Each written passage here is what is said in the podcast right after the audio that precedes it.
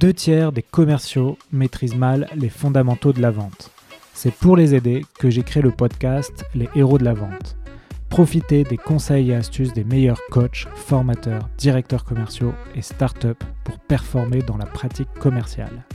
Ce podcast est soutenu par l'entreprise Vive, qui a créé la première plateforme française de Sales Enablement, la conjugaison entre le coaching, la formation et la création de contenu pour améliorer les performances des commerciaux. Faites-moi signe si vous voulez tester. Je vous souhaite un excellent épisode. Bonjour à tous, bienvenue sur un nouvel épisode du podcast Les héros de la vente. Aujourd'hui, j'accueille Loïc Simon. Loïc, bonjour. Bonjour. Donc Loïc, euh, merci pour ta disponibilité. Tu es le fondateur du Social Selling Forum, donc tu vas nous expliquer ce que c'est. Mais avant ça, est-ce que euh, tu peux te présenter? Oh, bah alors, je suis Loïc Simon et moi, euh, ma conviction, c'est que la vente est quelque chose qui est en train de se transformer de manière fondamentale depuis plusieurs dizaines d'années d'ailleurs déjà, parce que à 63 ans, si tu veux, j'ai un peu d'expérience dans la vente et notamment la vente complexe B2B que j'ai appris chez IBM à l'époque. et ayant cette conviction, que, cette vente est en train de se transformer euh, vers beaucoup plus d'amour des clients, beaucoup plus de respect, de service aux clients, etc., euh, j'ai trouvé que le social selling, en l'occurrence, était un excellent catalyseur de cette transformation de la vente. Alors, je me suis focalisé depuis plusieurs années euh, sur ce thème du, social selling, notamment en faisant un certain nombre de forums qui s'appellent les Social Selling Forum. On, en est au 53e qui vient d'avoir lieu au mois de décembre, là, et ça continue en 2020. D'accord. Donc, du, coup, le thème de l'épisode aujourd'hui, c'est le social selling autrement. Euh, est-ce que, avant tout, tu peux nous expliquer c'est quoi le, social selling? Ah bah, le social selling, pour moi, c'est quelque chose de très simple. C'est l'art et la manière d'utiliser les réseaux sociaux pour vendre je dirais même pour ceux, entre parenthèses, vendre. D'accord? Et, tous les mots sont importants derrière cette phrase. L'art et la manière d'utiliser les réseaux sociaux pour se vendre. C'est que ce n'est pas un outil, ce n'est pas LinkedIn, ce n'est pas TikTok, ce n'est pas Facebook, ce n'est pas YouTube ou, que sais-je. Hein, c'est l'art et la manière, une, manière de se comporter. D'accord? Une manière de, d'agir sur les réseaux sociaux. Deuxièmement, c'est utiliser les réseaux sociaux, c'est-à-dire qu'on ne vend pas sur un réseau social euh, c'est pas du e-commerce que l'on fait directement comme on pourrait le faire sur TikTok, par exemple, quand on, peut vendre, quand on veut vendre un gizmo de type, euh, je ne sais pas quoi, euh, enfin, un truc en, e-commerce ou, du, ou du, gaming ou que sais-je. Hein. On utilise les réseaux sociaux dans le parcours d'achat des clients, en fait. Hein. et notamment quand on parle d'achat complexe ou de vente complexe. Ensuite, c'est les réseaux qui sont importants, ce n'est pas les médias. On n'est pas là pour pousser du contenu, par exemple, comme disent les marketeurs, ou de pousser des posts, des vidéos, que sais-je, en espérant que peut-être quelqu'un va à un moment donné réagir en inbound de marketing ou que sais-je. Hein. On, joue vraiment l'effet réseau. Et l'objectif du social selling, ce n'est pas euh, d'avoir des likes, d'avoir des commentaires, d'avoir je ne sais pas quoi, ou d'avoir de la visibilité, ou de promouvoir une marque, que sais-je. C'est in fine de vendre et vendre en se vendant soi-même, d'accord? En vendant sa crédibilité, sa cohérence, euh, en vendant la confiance que les gens peuvent avoir en soi, etc., etc. Donc, encore une fois, la phrase pour moi est, très importante dans chacun de ces mots. L'art et la manière d'utiliser les réseaux sociaux pour vendre, en se vendant d'ailleurs. D'accord. Qu'est-ce qui t'a amené à, devenir euh, un peu un expert du, du sujet? Qu'est-ce qui t'a amené à, justement à créer ces social selling forums, ces événements? Et c'est comme ça, tu peux en profiter aussi de, de nous expliquer ce que c'est exactement. Alors déjà, j'aime pas le mot expert euh, personnellement, hein. éventuellement spécialiste et surtout praticien. Moi, je me définis comme un praticien du social selling. Lorsque j'ai démarré, j'étais comme Monsieur Jourdain, je savais pas que ça s'appelait social selling. J'étais chez IBM encore en train de, de faire euh, l'évangélisation du SaaS, du cloud ou d'autres choses avant. Et, et, si tu veux, à ce moment-là, j'ai commencé dans les années 2000, 2004, c'était LinkedIn, hein, à, et puis les blogs, à, utiliser euh, tous les outils qui aujourd'hui sont des outils du social selling. Hein.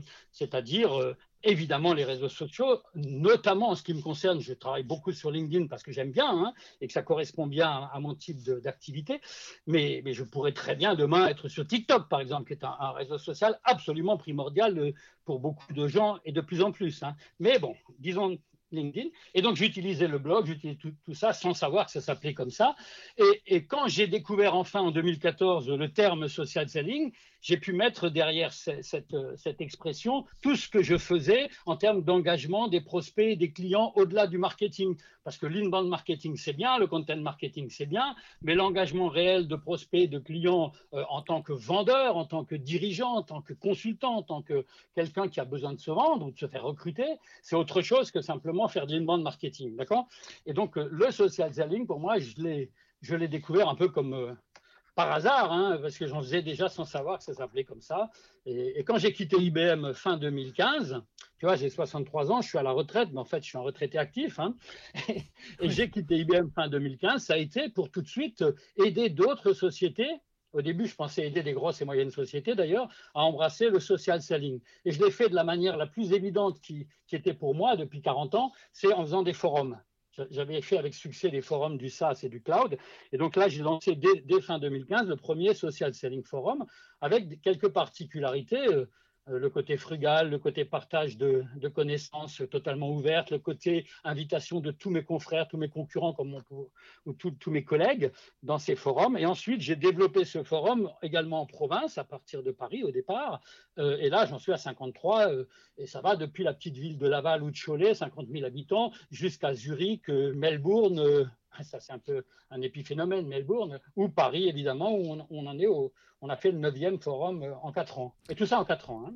Voilà. D'accord. Et du coup, c'est des forums de partage d'expérience. Hein, c'est simple. Hein. Il y a, des, praticiens du social selling qui viennent dans des social selling forums qui durent une journée, une journée et demie, et où il y a des ateliers, des conférences, très low tech d'ailleurs, avec très peu de, fioritures, euh, je ne sais pas quoi, de musique, de vidéos, de machin, etc. C'est très low tech. Hein, alors que je suis high-tech, moi, que je suis un geek hein, initialement. Mais là, on est vraiment dans le partage d'expériences, dans le partage de connaissances, dans des, quelques keynotes inspirantes, des ateliers interactifs, des ateliers d'intelligence collective, des masterclass, des choses comme ça, avec encore une fois plusieurs dizaines d'animateurs de ces forums qui sont confrères les uns avec les autres, certains diraient concurrents, mais qui, aident tout l'écosystème du social selling à progresser. C'est ça mon, mon, pourquoi, en fait, c'est d'aider euh, le monde à, à, transformer la manière dont on vend encore une fois, vers plus d'amour des clients, plus de transparence, plus d'éthique, etc., etc., et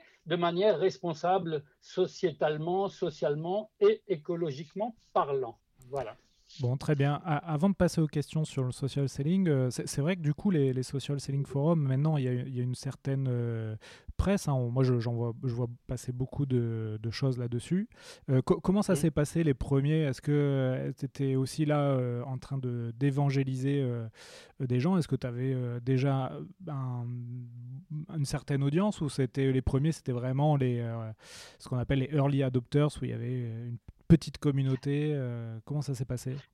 Eh ben, Ça a tout de suite commencé avec 250 personnes qui sont venues chez IBM en novembre 2015. Ah Hein, et, une quarantaine d'animateurs, dont tous mes confrères que je ne connaissais pas encore vraiment, hein, les Bruno Friedlansky, les, Cyril Bladier et compagnie, euh, parce qu'au début j'avais l'intention de faire du consulting, de la formation, du coaching comme beaucoup en font, hein, autour de LinkedIn et du social selling, et puis je me suis rendu compte assez rapidement qu'il y avait une vraie appétence pour la compréhension de, de, ce monde du social selling, avec le premier forum que j'ai fait. J'en ai fait un deuxième tout de suite après, euh, six mois après, euh, au MEDEF, Hein, où il y a eu 350 euh, personnes.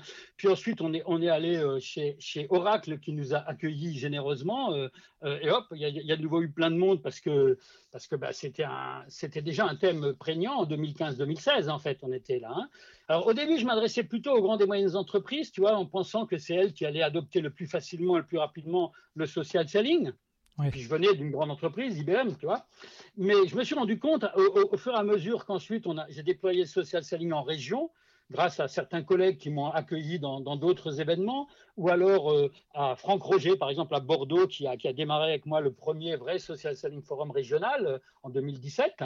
Tu vois et je me suis rendu compte qu'il y avait une forte appétence de la part des coachs, des consultants, des indépendants, des freelances, des, chômeurs, des, des, marketeurs, des commerciaux eux-mêmes, beaucoup plus que de la part des directeurs commerciaux et marketing des grandes et moyennes entreprises, qui eux, contrairement à ce qu'on pense, sont à la traîne en matière de social selling parce qu'ils le font de manière un peu traditionnel, on va dire, hein, avec plein de, problématiques liées aux, structures des grandes et moyennes entreprises.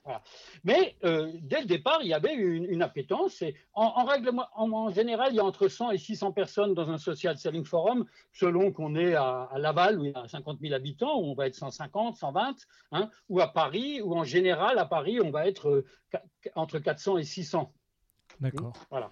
Et, donc on fait ça dans des écoles. Et alors attention, on fait ça dans des écoles dans, quelques entreprises qui sont des mécènes hein, par rapport à ça, qui nous accueillent généreusement, hein, d'ailleurs les écoles comme les entreprises, que ce soit ESCP Europe, euh, l'INSEC euh, ou PPA, euh, Pôle Paris Alternance par exemple, hein, où on a fait ces forums à Paris, ou, plein d'autres, Kedge, ISEG, Neoma Business School, etc. etc.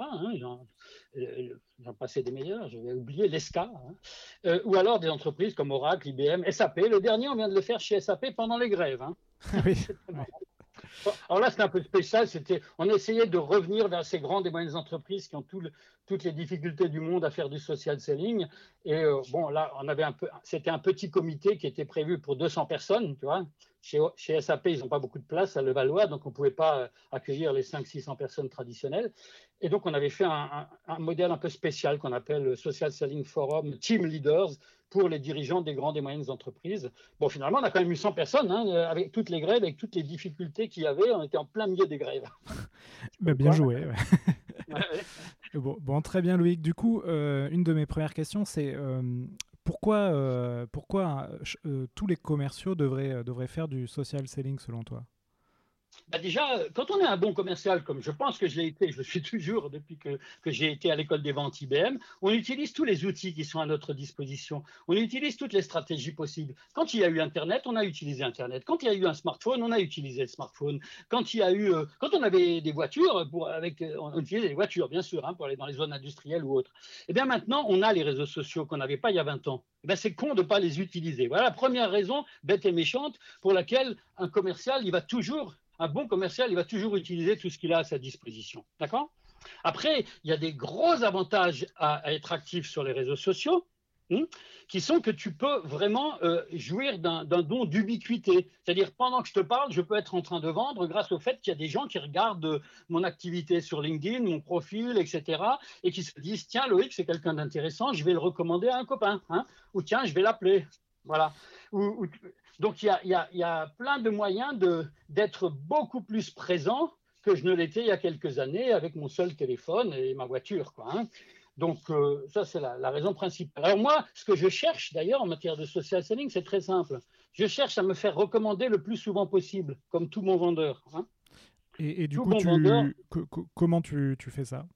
Ah ben ça, je vais l'expliquer justement. Alors, parce que, mais d'abord, je vais donner trois raisons pour lesquelles moi, je fais du social selling au-delà du, du, don d'ubiquité. Hein. Il, y a, le fait de me faire recommander au maximum. Deuxièmement, le fait de rentrer dans des conversations business, dans des conversations euh, dans le domaine où j'ai quelque chose in fine à vendre et où je vais apporter de la valeur aux gens dans ces conversations. Et troisièmement, ce que je cherche, c'est que mes prospects sachent tout de moi et je dis bien dans ce sens-là, que mes prospects sachent tout de moi avant le premier contact avec eux. Ou, ou alors au pire, pendant le premier contact au téléphone ou, ou en podcast ou n'importe comment avec eux. D'accord? Et en regardant notamment ce que je fais sur des réseaux sociaux tels que LinkedIn, en regardant qui je suis sur ces réseaux sociaux, en voyant quelle est ma cohérence, quelle est ma, ma, ma, ma crédibilité, si tu veux, de professionnel, et, et, en regardant si je peux être un interlocuteur de confiance ou si au contraire je suis Leonardo DiCaprio dans le loup de Wall Street qui baisse ses clients. D'accord? Donc, euh, donc ça, c'est ce que je cherche. Et comment je le fais? Et c'est justement là que je, parle un peu du social selling autrement, c'est que je ne me limite pas à faire ce que font 90% des commerciaux, euh, notamment dans les grandes et moyennes entreprises. Hein. et c'est pour ça que j'ai appelé d'ailleurs notre conversation euh, social selling autrement. Parce qu'il y a la manière standard de le faire, qui marche bien, hein, ils l'utilisent aussi, et puis, il y a des, il y a des stratégies additionnelles ou des, ou des routines plutôt additionnelles qui, marchent, qui, font que ça marche encore mieux. Hein. Donc, tu m'as dit euh, euh, se faire recommander, participer à des conversations business. Et ensuite, euh, le, troisième point, tu m'en C'est que les clients sachent tout de moi. Ouais, c'est ça. Tu m'avais parlé de. Ah, moi, bien sûr, je sais tout d'eux. Hein, comme normalement, quand les réseaux sociaux et, et, Internet te permettent de tout savoir sur tes prospects avant de discuter avec eux, quand tu es un bon commercial. Mais moi, ce qui m'intéresse, c'est l'inverse aussi. Oui. C'est créer la confiance euh, auprès de tes, clients. Crédibilité, confiance et cohérence, c'est-à-dire qu'ils voient que je suis assez focalisé dans le mode, que je sais de quoi je parle, que je suis assez focalisé et que je suis, encore une fois, un interlocuteur potentiellement de confiance. Parce que la confiance, pour moi, c'est le plus important dans la vente. Donc, très bien. Et donc, comment tu, tu crées ces recommandations, ces conversations? Comment, Est-ce que tu as une méthode là-dessus? Ou des conseils à, donner? Oui, ah, ah alors absolument, mais déjà, je voudrais débunker euh, les manières traditionnelles de faire du social selling. Je voudrais te les lister. Hein. il y en a trois pour moi la manière traditionnelle qu'utilisent 90% des, commerciaux, des dirigeants ou des marketeurs, hein, d'accord? Ou des gens, ou même des recruteurs, parce que le social selling, c'est pour les recruteurs qui veulent recruter, la, marque employeur, c'est aussi pour ceux qui veulent se faire recruter, hein, pareil, pour les chômeurs ou pour les étudiants qui cherchent un apprentissage, hein, d'accord? Et comment on fait en général? Il y a trois manières euh, que je vois sur le marché. Premièrement, on fait de la recherche. On fait de la recherche à partir des moteurs de recherche de LinkedIn, par exemple, ou de, Twitter, et on va chercher des, ce, que, beaucoup de commerciaux appellent encore des cibles, d'accord? Moi, j'aime pas ces mots-là, hein, c'est un peu barbare, mais on va rechercher des gens.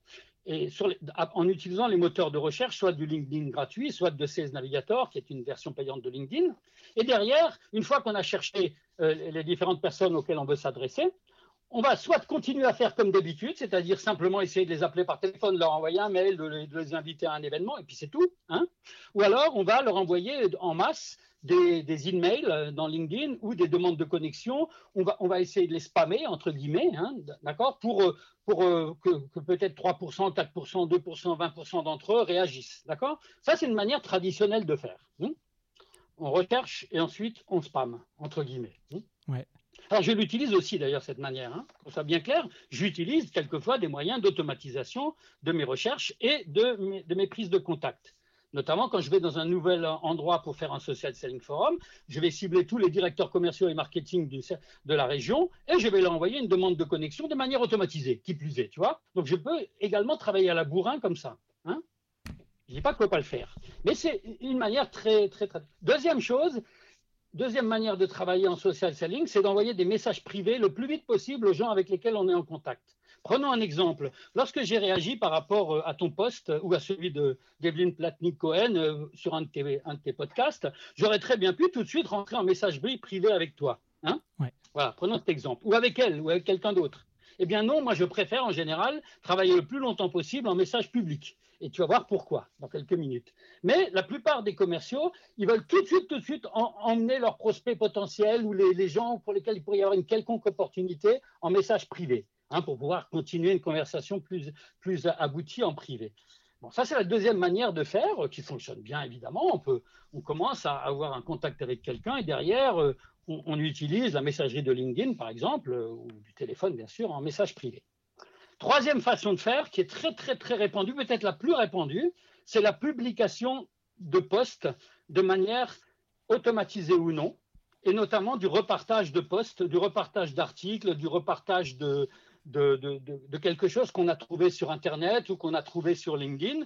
Et en tant que commercial, on va se dire, il suffit que je partage quelque chose de valeur pour mes prospects et comme ça, ils vont prendre contact avec moi en voyant que je suis quelqu'un euh, qui sait de quoi il parle parce que j'ai partagé un bel article sur, euh, sur la, blockchain ou sur le cloud ou sur, euh, ou sur les machines-outils ou, sur je ne sais pas quoi. C'est ce qu'on appelle donc le partage de contenu. Hmm?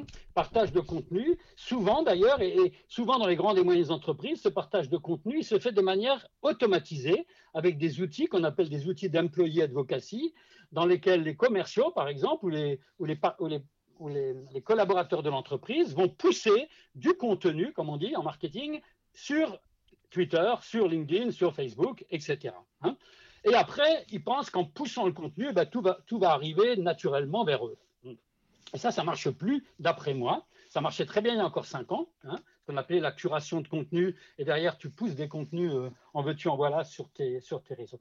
Mais c'est très, très, très, très, très utilisé, cette manière de faire euh, du social selling. Alors moi, de temps en temps, je partage des, des contenus qui viennent de l'extérieur, bien sûr. Hein, mais moi, ma manière de faire est plutôt différente. C'est qu'à partir du moment où effectivement je trouve qu'il y a quelque chose qui a été écrit par quelqu'un ou, ou publié une vidéo, que sais-je, je vais faire un commentaire. Et si possible, je vais faire un commentaire à valeur ajoutée. D'accord? Plutôt que de partager. Et ça, ça va me donner beaucoup plus, in fine, que de simplement faire euh, du partage automatisé de plein de contenus. Voilà. Alors, voilà les trois manières standards, je répète, hein, la recherche euh, de, cibles et puis l'engagement de masse, on va dire. Hein. Deuxièmement, les messages privés. Troisièmement, la publication euh, de contenu souvent automatisé. Hein. C'est vrai que j'avais vu une statistique euh, sur LinkedIn notamment, les, gens qui vont créer du contenu original, c'est 3-4% de, des utilisateurs. Et la, la majorité. qui disent 1%, d'autres 2%, 3%. Ceux qui commentent, en général, on dit 10%, peut-être que ça monte à 15-20% maintenant de plus en plus sur LinkedIn, hein, où les gens comprennent l'importance des commentaires à valeur ajoutée, ou même des simples commentaires. Hein. Euh, mais oui, oui, il y en a peu qui, il y en a peu qui, qui, qui produisent eux-mêmes du contenu, alors même que tout commercial connaît les putains de bonnes questions que se pose son prospect ou son client, puisqu'il est en rapport en permanence avec des prospects et des clients, sauf si c'est un mauvais commercial, hein, d'accord? Et pareil pour les dirigeants, pareil même pour quelques marketeurs. Hein. Donc c'est un peu dommage de simplement, euh, euh, je dirais, partager le contenu écrit par quelqu'un d'autre et en plus sans y mettre une valeur ajoutée supplémentaire, d'accord? Peut-être qu'il y a une. Peut-être qu'il y a une, euh, je sais pas, hein, de la part de, des commerciaux, une, une honte entre guillemets de, publier du contenu ou le, syndrome de l'imposteur qui dit, euh, bah, est-ce que je suis légitime pour publier du contenu ou je sais pas, je sais pas d'où ça vient, mais. Euh, ça vient entre autres de ce que tu viens de dire, hein, et notamment quand ce sont des femmes qui ont encore plus le syndrome de l'imposteur que les hommes. Hein.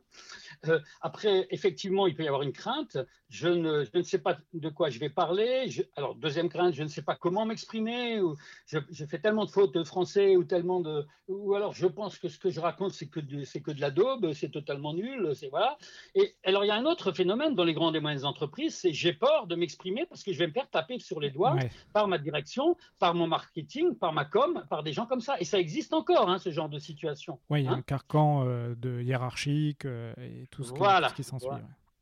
Voilà. c'est aussi pour ça que dans les grandes entreprises, ça marche moins bien que, que, tu verras que chez les coachs, les consultants, les indépendants ou les TPE, parce que justement, il y a cette peur aussi de se faire taper sur les doigts. Hein. D'accord? Qui, existe, qui est encore très réel parce qu'il y a encore euh, certaines entreprises, beaucoup, qui, ont, qui ont cette chape de plomb euh, et qui n'ont aucune transparence, etc. etc. Enfin, bon, oui, qui veulent, qui veulent, maîtriser euh, la, moindre communication euh, pour, voilà. pour pas que ça, ça parte dans tous les sens.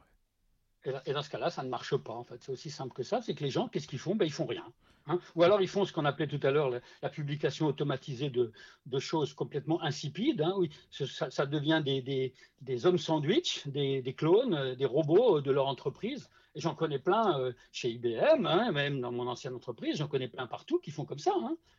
Soit ils font rien, soit ils laissent les, outils automatisés euh, euh, publier des trucs à leur compte. Et puis, comme, comme ils n'interagissent pas ensuite sur les, sur les éventuels commentaires ou autres qu'il pourrait y avoir sur leur poste, en général, il n'y en a pas, parce qu'en plus, l'algorithme de LinkedIn n'aime pas du tout ce genre de, publication, eh bien, de toute façon, il ne va rien se passer. Hein.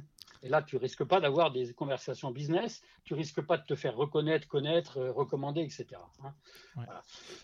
cela dit, encore une fois, les trois manières dont je viens de parler, euh, elles ont elles sont utilisées énormément. Et puis la première, notamment, peut avoir une certaine efficacité dans certains contextes. Moi-même, je l'utilise. Hein.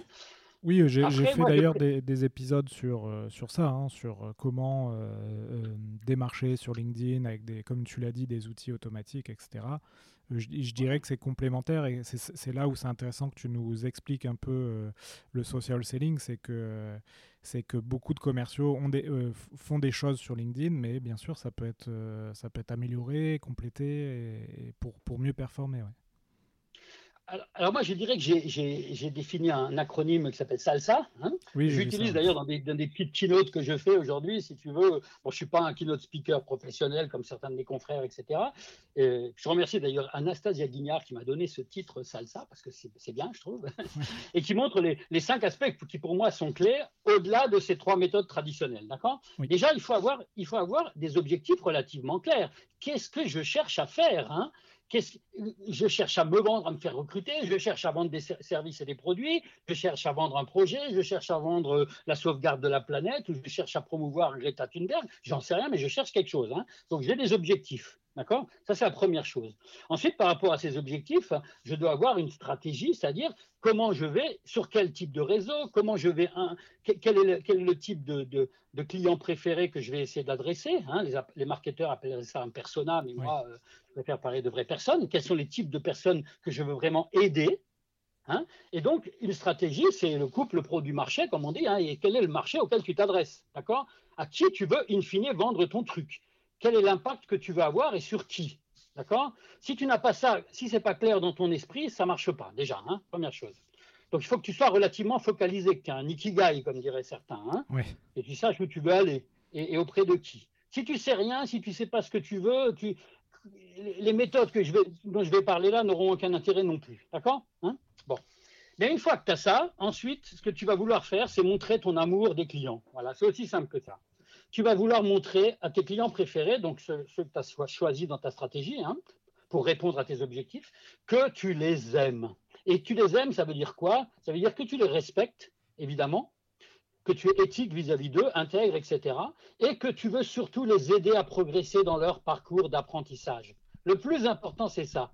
Je vous aide à progresser dans votre parcours d'apprentissage. En vous donnant quoi? En vous donnant de la connaissance en vous donnant de la connaissance, en partageant mon expérience, en partageant l'expérience des autres, en commentant d'ailleurs sur des, sur des posts qui ont été écrits par d'autres sur le même sujet, hein, d'accord, et en continuant à partager.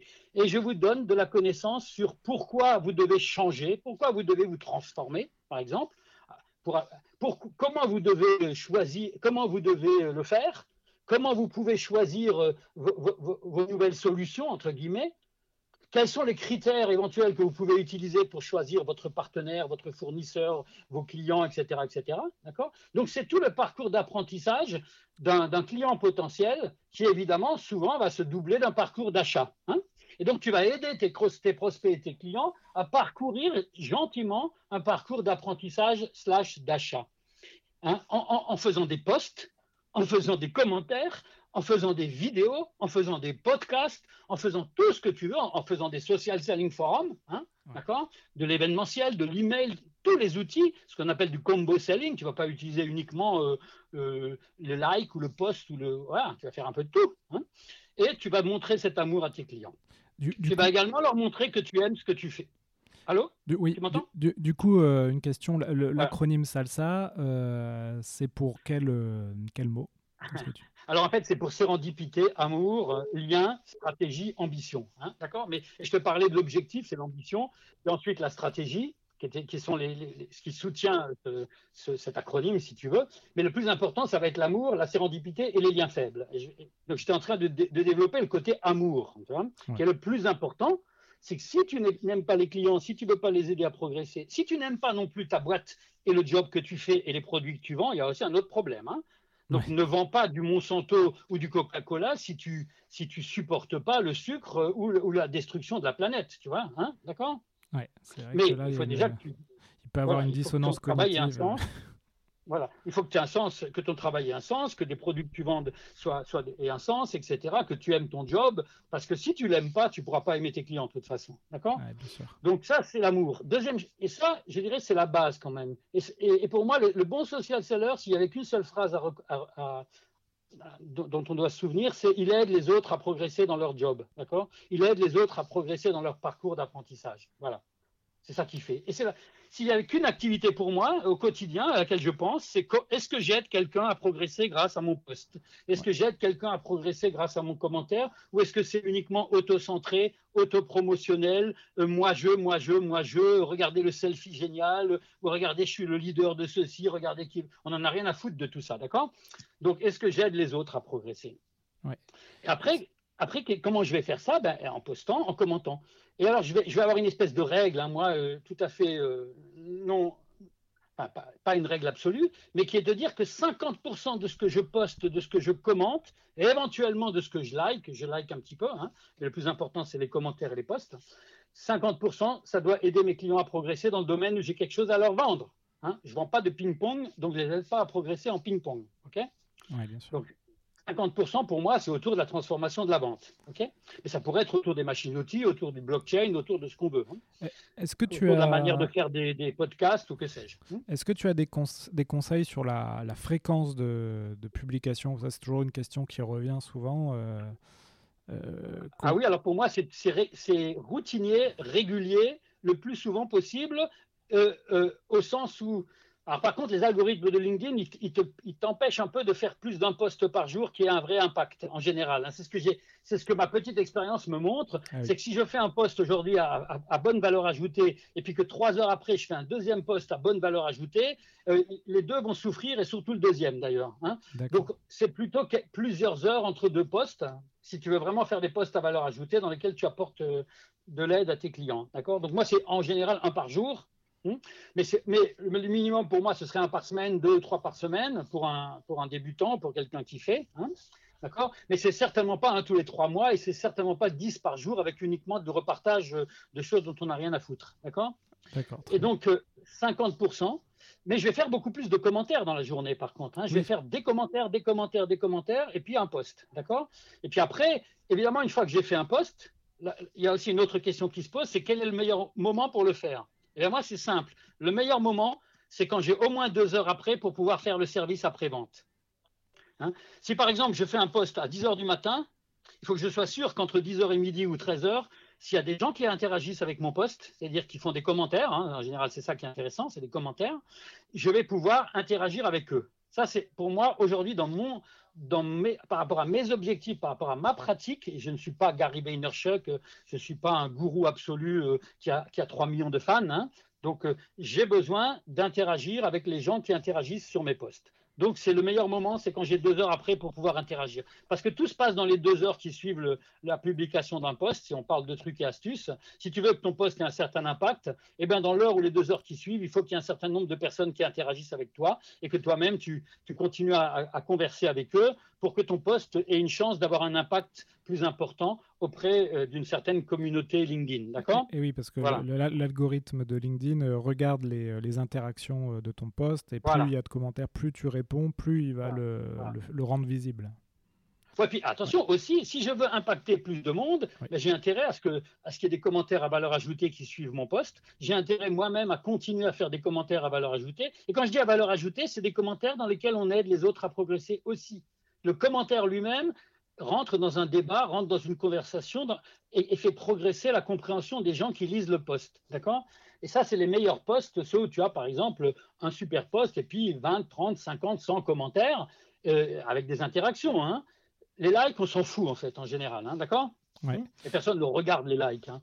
Donc, euh, bon, c'est bien, mais. T'en penses, tu en penses quoi des petits euh, J'ai vu que dernièrement là, il y avait des robots euh, donc euh, qui permettaient de, de mettre des likes effectivement sur des posts LinkedIn de manière artificielle.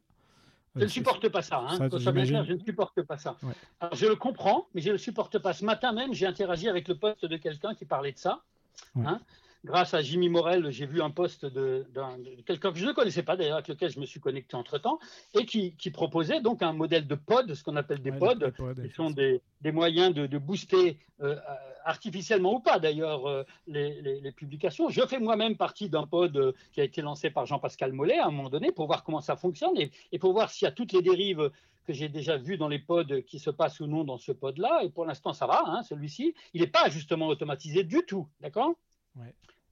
Hein Mais il y a des pods, effectivement, donc, qui sont ces groupes de personnes qui se mettent ensemble pour s'entraîner, pour booster euh, les posts les uns des autres. Il y a effectivement là des pods qui proposent de le faire de manière automatisée, avec du like automatisé ou avec, du, ou avec des commentaires euh, automatisés. Alors ça, c'est l'horreur intégrale, d'après moi. Euh, c'est le meilleur moyen pour détruire ta crédibilité, pour détruire ton goodwill auprès de, des gens qui te suivent ou, ou qui... Parce que premièrement, ça, va très vite se voir, si tu veux, même par les utilisateurs, pas simplement par LinkedIn ou autre. Et puis derrière, les gens vont se rendre compte qu'effectivement, il n'y a aucune valeur derrière la plupart de ces likes ou de ces posts ou de ces, ou de ces commentaires. Donc tout ce qui est automatisé sur LinkedIn, en tout cas pour faire de la vente complexe B2B ou pour maintenir sa, crédibilité, développer son business, je ne le recommande pas. Sauf, il y a un cas dans lequel je comprends très bien qu'on utilise ce genre d'artifice, Hein. je ne suis pas ayatollah en disant qu'il ne faut absolument pas le faire. C'est comme on parlait tout à l'heure de l'automatisation de la prospection. Hein. J'utilise Linkhelper moi-même, qui est interdit par LinkedIn, d'accord hein, Qui est un outil d'automatisation qui est au-dessus de ces navigateurs de temps en temps, mais je sais l'utiliser, je sais conduire la Ferrari, d'accord Et de l'autre côté, ces, likes ou ces, commentaires automatisés, quand on est une start-up qui, qui marche ou crève, c'est-à-dire que si on n'a pas quelques clients supplémentaires dans trois mois, on n'existe plus, d'accord on s'en fout de faire comme Attila le Han et, de, brûler toute l'herbe qu'il y a derrière nous. On a besoin de ces 3% de taux de réponse, de conversion qui arrivent grâce à ce genre de méthode. D'accord? Hein? Donc, on va utiliser des méthodes de growth hacking à la bourrin. Et ces méthodes de growth hacking à la bourrin, euh, bah, le pod dont tu parles, automatisé, il en fait partie. Il fait partie de ces méthodes à la bourrin. D'accord? Qu'on peut comprendre de la part de gens qui sont désespérés ou qui disent si je fais pas ça, je suis mort. Hein, je suis un freelance, je suis un consultant, je suis un indépendant, j'ai aucun client, j'ai rien du tout. De toute façon, ça sert à rien de développer ce que me dit Loïc Simon là, l'amour, la sérendipité, les liens faibles, etc. De toute façon, sinon dans deux mois, je suis mort. Hein. Dans ce cas-là, je comprends. Hein. Mais quand on est une entreprise établie ou qu'on a une vision à moyen terme, eh ben non. Dans ce cas-là, on ne fait pas ces conneries. Moi, j'ai avec beaucoup d'attention. J'ai testé bah, la semaine dernière ces pods et c'est vrai qu'il y a un aspect euh, en fait qui est, qui est dommageable, c'est euh, finalement tu vois plus euh, qui qui like vraiment tes posts ou que, et, du coup c'est très artificiel et tu peux pas faire une analyse de tiens il y a ces gens-là qui sont pas dans mon réseau qui ont liké mon post, pourquoi? Est-ce que c'est est-ce que est-ce voilà est-ce que je arrive à toucher d'autres personas? Donc ça, c'est finalement, oui, effectivement, je suis vite revenu à ne, pas l'utiliser. Alors toi, c'est pour une autre raison que tu l'utilises pas que moi, parce que moi, je m'en fous des analyses, hein, effectivement, donc c'est pas ça qui me, qui me gêne. Ce qui me gêne, c'est que je veux vraiment apporter de la valeur aux audiences qui, qui, lisent le post en question ou qui lisent mes commentaires. Donc si derrière, il n'y a que des commentaires de merde, d'accord parce que c'est souvent ça aussi dans les pods. C'est que les gens, ils se sentent obligés d'aller commenter ton post parce qu'ils appartiennent au, même groupe que toi. Hein et il y en a qui se sentent obligés d'aller commenter et, commentent et font de la merde en termes de commentaires, d'accord? Ouais, Et ça, c'est pas bon du tout pour, le, pour les débats ou pour le. Alors bien sûr, il faut, il faut faire le pour et le contre. Hein. Entre grâce à un pod, tu vas avoir 10 ou 15 euh, euh, interactions de plus qui vont se faire dans l'heure, par exemple, qui suit la, publication, ce qui va plaire à l'algorithme de LinkedIn, et donc il va pousser plus ton poste. Donc il faut, il faut faire de la balance entre tout ça, il faut être, il faut être euh, comment dirais-je, pragmatique, d'accord? Moi, je suis pragmatique et, j'utilise en ce moment, depuis quelques semaines, là maintenant, je suis dans, je suis dans deux pods d'ailleurs. Hein. Le pod de Jean-Pascal qui est assez, D'ailleurs, celui qui retire le plus d'un pod, c'est celui qui le crée en général. D'accord Il hein, faut réfléchir à ça. Hein. celui qui le crée, en général, il récupère un maximum de bénéfices, lui. Hein. Après, les autres, faut voir. Mais bon. Euh, lui, il en récupère d'ailleurs plein, Jean-Pascal. D'accord Oui, il est, euh, bon là-dessus. Euh, voilà. Jean-Pascal. Mais après, il y en a un deuxième qui a, été, qui a été publié. Il y en a un deuxième qui a été promu en public et où tout le monde pouvait se mettre, etc. Où il y a des centaines de personnes qui se sont mis dessus. Tu vois Je me suis mis là-dessus. Alors pour l'instant c'est tout et n'importe quoi, quoi. Il n'y a rien, quoi. Donc là, je fais, c'est beaucoup plus, je, suis beaucoup plus dubitatif. Pareil pour le pod automatisé, là, c'est le pire, dans lequel euh, tu donnes ton email, etc. Tu fais en sorte que les gens ils récupèrent toutes tes données, puis après ils vont automatiser. Oh. C'est un peu comme les, c'est un peu comme la publication automatisée dont je parlais tout à l'heure à propos des clones dans les grandes entreprises qui publient euh, au travers de plateformes d'employés advocacy. Moi, j'aime pas du tout ça. Bon, après, encore une fois, je comprends que certains qui sont vraiment désespérés soient obligés de l'utiliser, ou certains qui sont des petits malins, ils se disent euh, c'est le moyen de d'être le futur Leonardo de Caprio dans le Loup de Wall Street, je sais pas quoi, enfin, euh, normal. Alors, maintenant, une fois que j'ai parlé d'amour, moi, après, il y a deux autres trucs dont je voulais te parler. C'est l'importance de la sérendipité et des liens faibles. Oui, je voulais, euh, je voulais que tu nous expliques un peu ce que c'était tout ça. Alors, encore une fois, c'est complète hein, le reste. La, la sérendipité, c'est simple, c'est les heureux hasards qui n'arrivent pas par hasard. D'accord? Que tu es prêt à accueillir ou que tu es prêt à saisir. des heureux hasards, des opportunités qui arrivent sur le, bout, sur le bord de ton chemin alors, par exemple, je veux vendre quelque chose à une certaine entreprise et donc j'interagis sur les réseaux sociaux autour des postes ou autour de, ces entreprises-là, de cette entreprise-là et des collaborateurs de cette entreprise. C'est une des stratégies qu'on apprend en social selling, c'est effectivement aimer, euh, aimer ce, que certains appellent encore tes cibles, d'accord? Et puis, et puis interagir avec eux et puis faire des choses, d'accord? Hein? Mais par exemple, je veux vendre, je ne sais pas quoi, au groupe Accor, ou je veux vendre à Decathlon, ou je veux vendre à quelqu'un, et donc je vais faire de l'account-based marketing et selling, essayer de les, draguer d'une manière ou d'une autre. Et je vais utiliser à ce moment-là les réseaux sociaux, d'accord Aussi. Et comme je ne vais pas tout de suite passer en, en, message privé, je vais le faire de manière publique et je vais apporter de la valeur, par exemple, sur des posts de manière publique. Et à ce moment-là, il peut se passer que quelqu'un d'autre interagisse avec moi ou, ou, montre le bout de son nez qui n'a rien à voir avec le groupe Accor ou rien à voir avec Decathlon ou rien à voir avec le prospect que j'avais envie de, viser initialement, mais qui va générer une opportunité. Opportunité qui peut être une opportunité directe de business, par exemple, c'est, je sais pas moi, c'est GoSport à, la place de Decathlon ou c'est euh, Airbnb, le responsable d'Airbnb plutôt que le gars de, de, de, l'Accor Hotel, que sais-je, hein, d'accord? Mais ça peut aussi être un, un autre type d'opportunité, comme par exemple une rencontre avec quelqu'un comme toi, et puis tout d'un coup, on va faire un podcast ensemble, un, partenariat possible, ou quelqu'un qui pourra à un moment donné venir faire une conférence géniale au Social Selling Forum, ou que sais-je, d'accord Oui, ça hein fait. Et donc, ce qu'il faut, c'est pouvoir saisir ce genre de, de hasard qui arrive et il faut les provoquer. Et pour les provoquer, c'est là que tu vas jouer de toutes ces interactions avec les, avec les commentaires, avec les posts, etc., pour provoquer ce genre de hasard qui n'arriveront donc pas par hasard. D'accord? Oui, donc là, ça fait écho à l'épisode euh, sur la chance, justement, de, de Evelyne euh, euh, que tu as commenté. Absolument, j'ai beaucoup, Exactement. Moi, j'appelle ça la sérendipité parce que je, je, sophistique exprès le terme et puis je fais en sorte que quand je me connecte avec quelqu'un, s'il me demande pourquoi tu t'es connecté avec moi, je lui dis je t'ai trouvé par sérendipité. Comme ça, ça fait rigoler et puis la personne elle trouve ça génial. Hein bon, mais c'est un mot qui existe, hein, serendipity en anglais. Euh, voilà. Ah, Après, il, est un peu, il fait un peu, un peu, euh, comment dirais-je, savant, mais c'est comme ça. Je suis allé voir sur Wikipédia justement. Voilà. avant, avant notre entretien. Alors c'est souvent utilisé dans le domaine scientifique où on a essayé d'inventer quelque chose et on a trouvé euh, quelque chose à la place. On essayait d'inventer une colle forte et on a trouvé les, les post-it notes. Voilà, c'est les, les, cas traditionnels de sérendipité qui sont qui sont. Et moi je l'utilise dans le domaine commercial, d'accord, dans le domaine du business parce que ça me donne des opportunités, ça me donne des, capacités à me connecter avec des personnes que, je ne connaissais pas, et que, d'ailleurs je n'ai même pas besoin de connaître au début, on va voir les liens faibles, et qui vont derrière être celles qui vont me recommander souvent. Ça me permet aussi de trouver par de l'innovation. Tu vois, dans mon domaine, le fait de, de, trouver par hasard Jade Vincent, qui est une spécialiste de TikTok, d'accord, qui est une influenceuse TikTok de 17 ans, ça me, permet d'avoir un certain nombre de perspectives par rapport au marketing d'influence, par exemple, ou par rapport à d'autres sujets comme ça, ou de voir les e-gamers, les e-sports, etc. Ça me donne d'autres visions que simplement euh, la vision euh, bête et méchante du social selling dans un environnement d'informatique, business to business, avec les costards cravates, etc., etc. Tu vois hein? Oui, puis c'est souvent, euh, euh, c'est souvent en étant curieux, en, étant ouvert, etc., que l'on va créer euh, la rencontre, puis l'innovation, puis plein de choses derrière. Voilà. Effectivement. Voilà. Et, et, le dernier point qui est peut-être le plus important, celui que j'adore, c'est ce qu'on appelle les liens faibles. Ouais.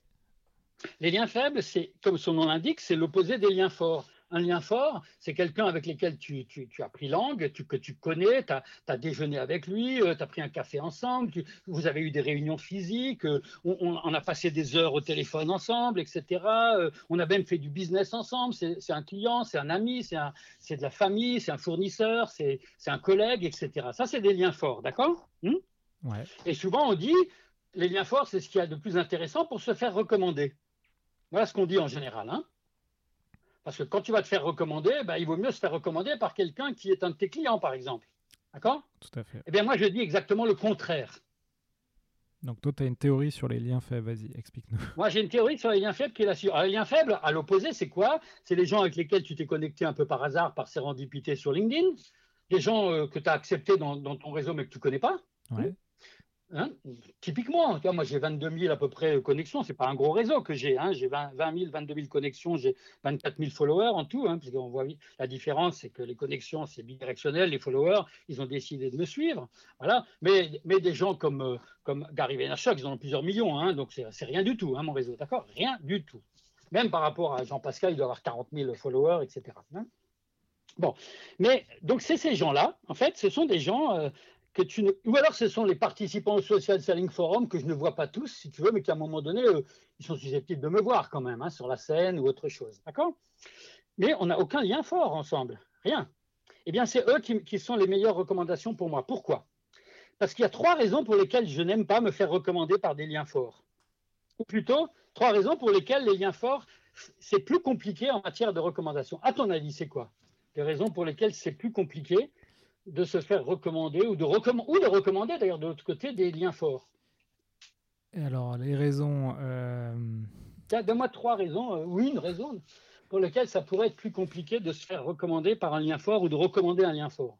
Euh, oui, bah alors moi je peux prendre un exemple. Euh, effectivement, si tu te fais recommander par un ami ou un proche, etc., et que l'ami, c'est un peu le, téléphone arabe, hein, a mal expliqué ce que tu fais et au final tu es en porte-à-faux, ça peut vite être une, euh, finalement une situation compliquée à s'extirper. Par exemple, euh, il y, a une entreprise que tu connais bien, tu leur donnes, euh, tu leur donnes ils veulent recruter, tu leur passes le CV de ton frère. ça peut vite créer des situations de conflit d'intérêt, par exemple. Ah ben oui, tu vois, ben c'est très bien ce que tu dis là, et il y a plein d'autres raisons. Alors, c'est une excellente raison que tu viens de donner là. Il y a, je t'en donne trois autres, hein, mais il y en a encore d'autres. Hein. Il y en a plein en fait. Mais on, j'ai eu l'habitude de travailler avec un de mes confrères qui s'appelle Philippe de Liège, qui est un Belge, avec lequel on faisait du travail ensemble dans les années 2015-2016, comme ça, et on se recommandait respectivement chez nos clients, d'accord? Que ce soit en sous-traitance, en co-traitance ou même pas. Eh bien, dans 90% des cas, Philippe et moi, nous nous sommes survendus. Ah oui. C'est-à-dire qu'on a, on a mis tellement d'emphase dans notre vente de l'autre que les clients s'attendaient à des miracles. Et la survente, c'est très mauvais parce que derrière, le client est déçu. Et parce qu'après, pour délivrer euh, alors qu'on t'a survendu. Après, il faut euh, délivrer à hauteur de ce que l'autre a vendu. Hein, d'accord? Voilà une première raison, mais qui est très réelle, celle-là. Hein, et, je te jure, hein, elle est très réelle. Et de l'autre côté, à l'opposé, quand tu as un lien faible, par exemple, qui donne simplement, qui te cite, qui te mentionne, qui te tag sur LinkedIn, en disant euh, aux autres eh, tiens allez regarder un peu ce que fait Loïc Simon euh, ou Philippe Deliège j'ai l'impression j'ai l'impression hein, qu'ils savent à peu près de quoi ils parlent en matière de social selling ou en matière de machine outils ou de, ou de centrale nucléaire ou que sais-je hein. euh, va voir. Je n'ai rien survendu hein, j'ai simplement tagué la personne d'accord?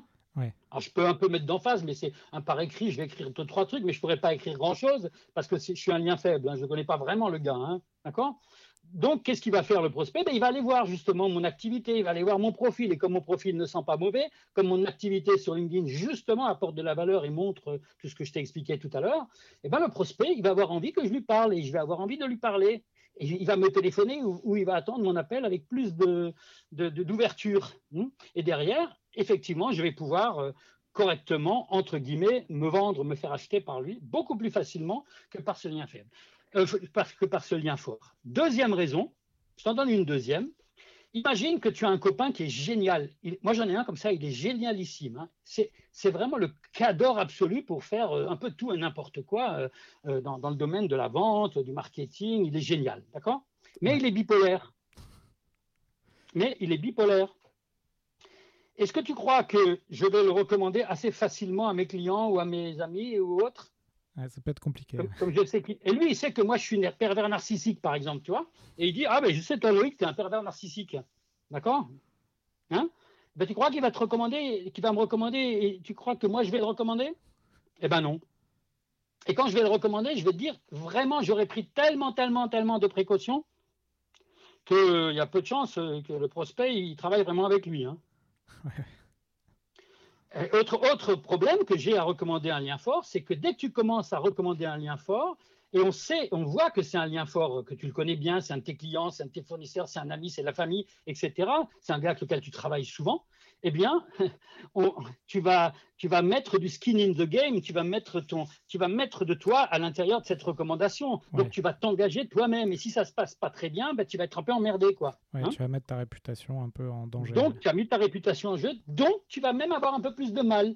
Eh bien, moi, voilà, c'est pour ça que j'adore les liens faibles et j'adore notamment la, manifestation de la recommandation d'un lien faible, c'est ce qu'on appelle le tag. C'est la mention. J'adore me faire taguer à bon escient. Alors, je, dis bien à bon escient. Me faire taguer à bon escient, ça veut dire que quelqu'un a écrit un post ou a écrit un commentaire et dans ce commentaire, il dit deux choses. Vous devriez aller voir ce que fait Loïc Simon dans ce domaine-là. Voilà la première chose qu'il peut dire. Hein. J'ai l'impression que Loïc pourrait répondre à ça ou, ça pourrait être un truc euh, qui vous intéresserait. Ou deuxième chose, Loïc, virgule, qu'est-ce que tu en penses, toi, mon ami? Toi, tu m'as l'air d'être un spécialiste de tout ce que j'ai lu, euh, vu. Tu m'as l'air de t'y connaître en social selling, tu vois. Tu as encore Jimmy euh, hier qui disait ça à propos de ce poste sur les pods. Il dit, qu'est-ce que tu en penses, Loïc? D'accord? Si c'est à bon escient, c'est-à-dire si c'est dans un domaine où moi j'ai quelque chose à raconter, c'est génial. Parce que c'est ça qui me permet derrière de rentrer dans ce que j'ai appelé les conversations business. Parce qu'allant sur un poste ou allant sur un, débat dans lequel on est en train de discuter de choses pour lesquelles j'ai un, avis, j'ai une valeur, j'ai de la connaissance, eh ben, évidemment que c'est là que je vais trouver mes prospects et mes clients. Évidemment que c'est là que je vais faire un super commentaire à valeur ajoutée qui va me ramener des opportunités, par sérendipité ou pas d'ailleurs là. Hein. voilà. Et donc j'adore le tagging. Et, je préfère ça de loin d'ailleurs aux pods. C'est pour ça que j'aime pas trop les pods aussi. C'est que dans les pods, les gars qui font un, post, ensuite ils postent ce post sur, le pod, hein, souvent sur WhatsApp d'ailleurs. Les pods, ils sont souvent sur WhatsApp hein, parce que ça, il y a des notifications intrusives hein, sur WhatsApp. Eh bien, quand ils postent là, quand, ils, postent sur le pod, sur le groupe, euh, un, un post qu'ils ont fait sur LinkedIn, dans le post lui-même, ils ne t'ont pas ils ne pas euh, mentionné, ils ne t'ont pas tagué, ils n'ont pas dit euh, Loïc, etc. Qu'est-ce que tu en penses? D'accord? Donc ils ont, ils n'ont pas eux-mêmes, ils t'ont pas eux-mêmes crédibilisé vis-à-vis de leur audience. Alors que quand quelqu'un te tague, quand quelqu'un te mentionne, quand quelqu'un te cite, il te crédibilise en même temps. C'est génial. C'est génial. Alors évidemment, tu as des gens qui vont te taguer à, mauvais escient, tu as des gens qui vont te taguer uniquement pour que tu likes leur post. Hein et ça, et ça, il faut, faut résister à, ce genre de choses. Parce que, évidemment, si tu commences à taguer tout le monde et n'importe qui, comme certains le font, euh, tout simplement pour que ton poste soit visible, autant que tu utilises les pods dont on a parlé tout à l'heure. Hein. Ouais. Bah, écoute, euh, ouais, non, c'est, vraiment intéressant. Je, je, ne connaissais pas les liens faibles. Enfin, je connaissais de nom, mais sur euh, les réseaux hein. sociaux, sur le social selling, c'est très intéressant. Donc, tu nous as parlé des liens faibles, de la sérendipité, de l'amour des clients. Et, mmh. et, tout ça, tu le, tu, le, tu le résumes dans le mot euh, salsa. Tu m'avais envoyé un keynote, effectivement, et j'ai ouvert la première page, j'ai vu salsa, je me suis dit, ah zut, il s'est trompé. en fait, non, c'était pas, c'était pas tes cours de danse. Euh.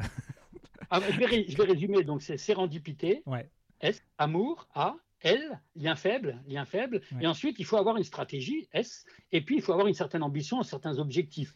Si, si tu n'as pas euh, sous-tendant euh, cet amour, cette sérendipité et ces liens faibles, il faut que tu saches où tu veux avoir des liens faibles, où tu veux avoir de la sérendipité, où tu veux montrer ton amour. Sinon, ça ne sert à rien. D'accord? Tu ne peux pas le faire partout. Si, si tu, il faut que tu aies aussi une, que les gens aient une idée assez claire de qui tu es. Qui tu es. Si tu es trop slasher, si tu es trop vague dans ton profil, dans tes activités, dans tout ce que tu fais, ça va pas marcher. C'est pour ça que je répète ce que j'avais commencé à dire. 50% de mes posts, de mes commentaires, ils adressent les problématiques, les besoins les, de progresser de mes prospects potentiels, de mes clients. D'accord? Ensuite, 20%, je, je, je m'adresse à, mes, à, mes, pairs. J'essaie de leur montrer qu'on peut devenir nous-mêmes de meilleurs marketeurs, de meilleurs vendeurs, de meilleurs quelque chose, de meilleurs social sellers. Et donc, 20% de mes posts ou de mes commentaires, ils vont plutôt s'adresser à, mes collègues et à moi-même. D'accord? Si je suis commercial, eh ben, je vais expliquer que je m'intéresse au social selling. Si je suis marketeur ou, ou je suis euh, créateur de contenu, je vais expliquer pourquoi je m'intéresse au podcast ou que sais-je, d'accord? Hein?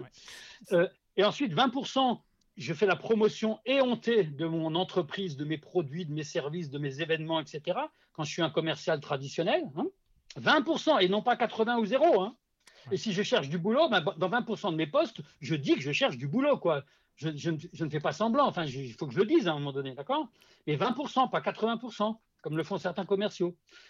Et, et, quand je suis quand je suis dirigeant, par contre, je peux en faire beaucoup plus. Je peux être beaucoup plus dans la promotion de mon offre et de, et de mon entreprise, puisque c'est moi qui l'ai créé, puisque je l'adore. Moi, le Social Selling Forum, il ne passe pas. Il y, a, très peu de, de posts ou de commentaires dans lesquels je ne cite pas Social Selling Forum quand même, tu vois, d'accord C'est mon produit. Hein mais, mais là, je suis légitime pour le faire parce que c'est vraiment ma passion, je suis vraiment dedans et ça apporte de la valeur. En plus, ça aide les gens à progresser. Ce n'est pas une offre commerciale bête et méchante. Hein Bon, et puis ensuite, les 10% qui restent, c'est les plus importants et ceux sur lesquels il y a beaucoup, beaucoup de, conversations. C'est ce qu'on appelle faire du Facebook ou du TikTok sur LinkedIn. D'accord? C'est-à-dire te montrer tel que tu es dans toute ta vulnérabilité, dans toutes tes, dans toutes, euh, tes passions pour autre chose, justement, que les machines-outils, les centrales nucléaires ou, le social selling. Hein? c'est là, que tu parles euh, tu parles de tes passions, tu parles de, de ce qui t'a fait vibrer euh, à Noël. Euh, tu, tu, il y en a même qui parlent de la mort de leur mère ou de leur père, etc. Hein, ah donc toi, toi, tu es euh, quand même partisan de mettre un peu de messages comme ça sur, ah, tout à LinkedIn. D'accord. Ce qui marche super bien sur les réseaux sociaux, c'est ce qu'on appelle la vulnérabilité. D'accord? Quand je dis ça marche super bien, ça crée la confiance, la vulnérabilité. Si tu te montres comme étant un robot de la vente, un costard cravate, euh, ta, photo c'est costard cravate euh, euh, harcourt, ensuite derrière ton titre c'est un titre chiant, ensuite tout ce que tu tout ce que tu publies c'est que des trucs sur le blockchain ou sur ou sur le cloud ou je ne sais pas quoi. Ensuite on a l'impression que tu es que tu es, es juste un quelqu'un d'autre que dans la vraie vie, quoi. Hein, D'accord? Ouais. Ça marche pas, ça. Il faut, il faut que tu sois cohérent. Il n'y a pas de séparation entre la vie réelle et la vie sur LinkedIn. C'est réel sur LinkedIn, d'accord? Donc, euh, moi, je suis tel que je suis aussi sur LinkedIn. Ça ne veut pas dire faire de la. Faire, faire, le. Comment dirais-je Du misérabilisme. Ça ne veut pas dire être, te mettre à nu complètement. Hein. Bon, encore que j'étais un jour, je me suis mis en torse nu euh, sur une vidéo. Alors là, ça a créé tout un truc. bref.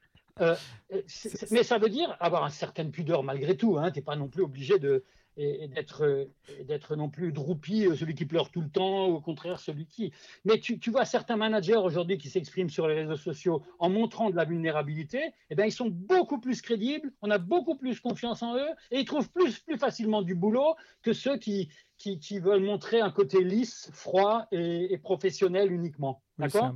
c'est pour ça que je dis 10%. Mais 10%, ça ne veut pas dire 80% de partage de petits chats ou de petits chiens qui, se, qui font des trucs rigolos. Hein ça veut dire 10%. Ça va hein être un post, un, post sur les, les 10 que tu vas faire dans, dans les voilà, semaines qui arrivent. Euh, voilà, un commentaire, un post, une vidéo sur 10 à peu près en ce qui me concerne. Alors ça peut être un peu plus, période de Noël par exemple, ça peut être un peu plus pendant les vacances, et ça peut être un peu moins euh, en plein rush de, closing, j'en sais rien. Enfin bon, voilà. Donc, euh, mais pour moi, ce qui est important, c'est avoir une balance et le tout, il faut le faire avant tout quand on commence au travers de commentaires. Je répète, il y a une grosse différence entre repartager un post et puis le commenter. Hein, pour l'algorithme, comme pour les interactions, il vaut, mieux souvent cliquer sur je commente plutôt que sur je partage. Et c'est antinaturel. Les gens pensent que quand, quelque chose nous plaît, il faut le partager. Eh la meilleure manière de le partager, c'est en le commentant. Voilà, ce que je, je vais le répéter 50 fois. La meilleure manière de partager quelque chose qui nous plaît, c'est en le commentant. Ouais, c'est une bonne pratique. Euh, on, va arriver à l'heure euh, du podcast, donc on va passer aux dernières questions. Avant ça, est-ce que tu as des derniers euh, petites tips à donner où on a fait globalement le tour sur le social selling? Oh, je pourrais en parler encore pendant des heures. Ouais, j'imagine. Il n'y avait qu'une seule chose dont il faut absolument se rappeler au quotidien, c'est est-ce que j'aide les autres à progresser dans leur parcours d'apprentissage. Et par les autres, je pense à mes clients préférés, à mes prospects préférés et à ceux qui vont les conseiller ou qui vont me recommander. Hein.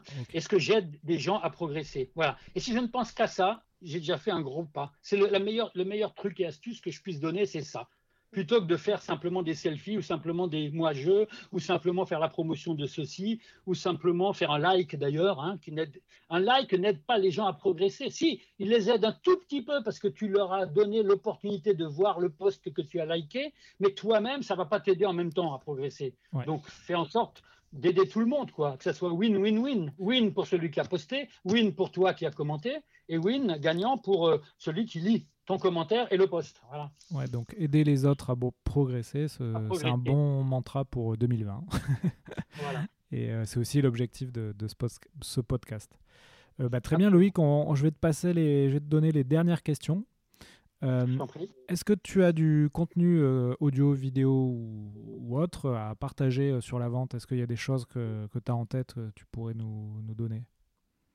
Alors déjà, la première chose, c'est le plus simple, c'est de me suivre ou de suivre ce que je poste, ce que je commente sur LinkedIn. Parce que là, on va trouver plein, plein, plein, plein, plein de contenus hyper intéressants sur la vente, sur la transformation de la vente, sur le social selling et sur d'autres sujets liés, y compris à, à, la responsabilité sociale, sociétale, environnementale qui devient de plus en plus importante. Mais on va trouver ça euh, sur, sur, mon, sur mon LinkedIn, en fait. Hein. Je suis assez peu actif intelligemment sur Twitter, sur Facebook, euh, pas du tout sur, sur TikTok, même si je regarde et sur Instagram un peu, mais euh, surtout au niveau du social selling forum. Mais donc voilà, donc la première chose c'est ça. Ensuite, si on veut lire euh, des choses intéressantes à, court terme, euh, si on a encore un peu de temps pour lire, moi j'ai fait il y, a, il y, a, une semaine, une semaine et demie, j'ai posté un, mes coups de cœur en matière de lecture de l'année 2019, et c'était des lectures par contre qui n'étaient pas justement liées spécifiquement à la vente ou à la vente complexe. Parce que je pense que j'en lis trop, moi, des bouquins sur la vente ou sur la vente complexe. Et donc, je, ça m'embête un peu, j'avoue honnêtement. Hein. Donc, j'en lis de moins en moins. Je lis plus des bouquins comme, euh, par exemple, Reinventing Organizations, qui, qui contrairement à son, titre, est bien en français. Hein, Reinventing Organization. Et je suggère à tout le monde de lire ce livre-là, absolument. C'est mon coup de cœur absolu. Et ça vous aidera aussi, d'ailleurs, pour la vente, parce que ça vous aidera à choisir les entreprises dans lesquelles vous pouvez travailler et vous devez travailler dans le futur, qui sont des entreprises euh, à mission, entre guillemets, hein, qui, ont une raison d'être euh, qui, dépasse celle de simplement faire plaisir aux, actionnaires et qui, jouent la plénitude de leurs collaborateurs, qui permet donc à leurs collaborateurs d'être des vrais bons social sellers, hein, qui plus est, et qui en plus euh, jouent sur l'autogouvernance des entités qui composent cette entreprise. Donc c'est un livre génial, Reinventing Organizations. Le deuxième, pour les futurs euh, excellents vendeurs ou marketeurs, c'est un bouquin qui s'appelle Mastery, M-A-S-T-E-R-Y, de Robert Greene. Alors le premier, c'était de Frédéric Laloux. Le deuxième, c'est Robert Greene qui a écrit ce livre, qui existe également en version française et qui permet de voir comment euh, on peut euh, devenir un maître dans son domaine. Et c'est très, très, très, très lié de toute façon à la vente aussi.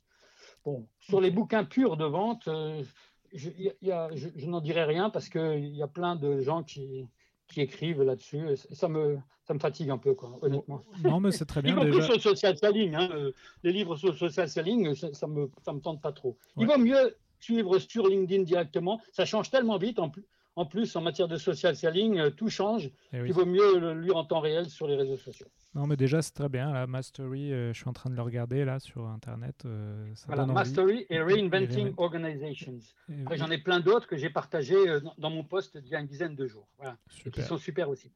Et il y a plein d'autres personnes qui ont donné d'excellentes recommandations dans les commentaires à valeur ajoutée qu'ont fait beaucoup de personnes à ce sujet. Ça m'a permis de lire d'ailleurs un un super livre. Je ne sais plus comment il s'appelle d'ailleurs, mais bon, bref, je suis en train de le lire.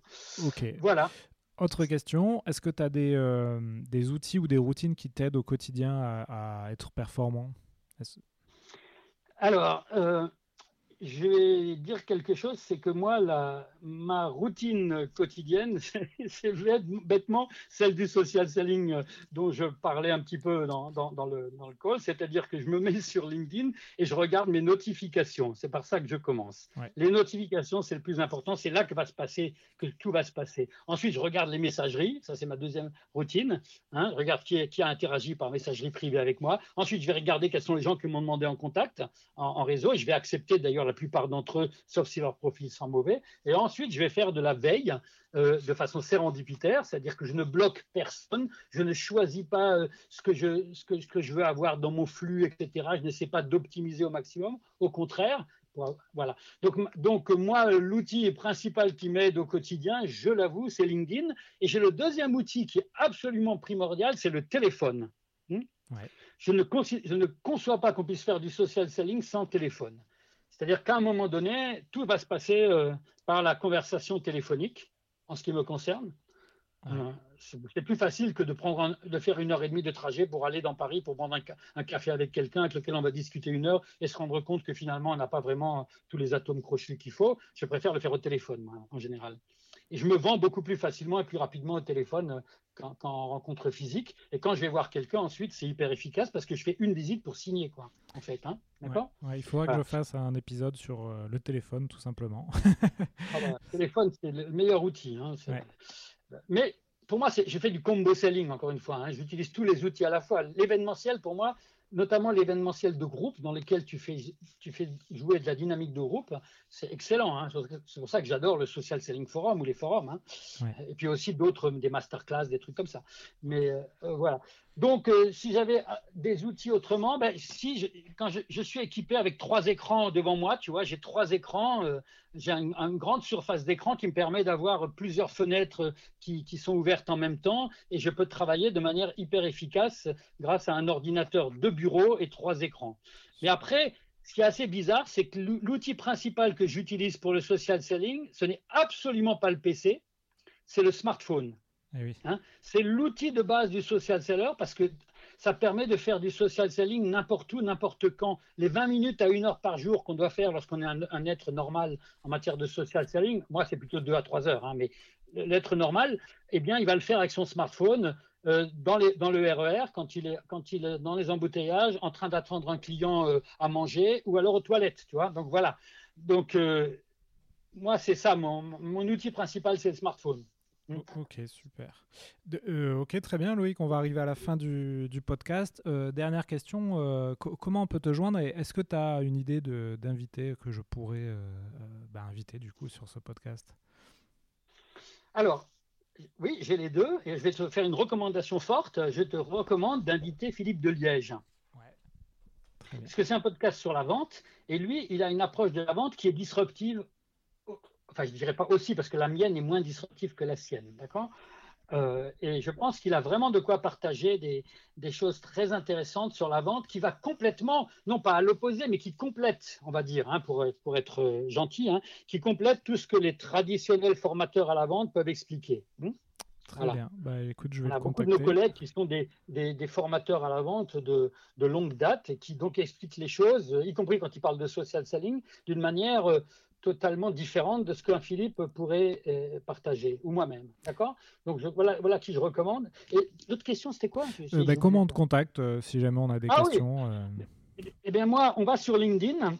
Et sur LinkedIn, j'ai mis mon numéro de téléphone visible à tout le monde, y compris les gens qui ne sont pas connectés avec moi. J'ai mis mon email visible par tout le monde, y compris par les gens qui ne sont pas connectés avec moi. Et quand on est connecté avec moi, on a tout ça en plus dans les coordonnées. Et donc, on peut très facilement me contacter par téléphone, par email, euh, par, euh, ou par LinkedIn. Moi, mon outil principal, euh, c'est LinkedIn au quotidien.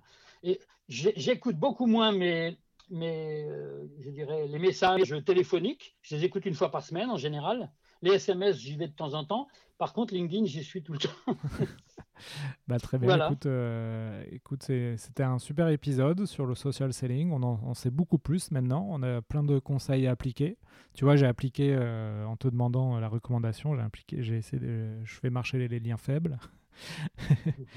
Et du coup, bah, Loïc, euh, merci pour, euh, pour ta disponibilité. Et, euh, et donc, n'hésitez pas à contacter Loïc hein, si, vous voulez, si vous avez des questions sur le social selling ou sur les social selling forums.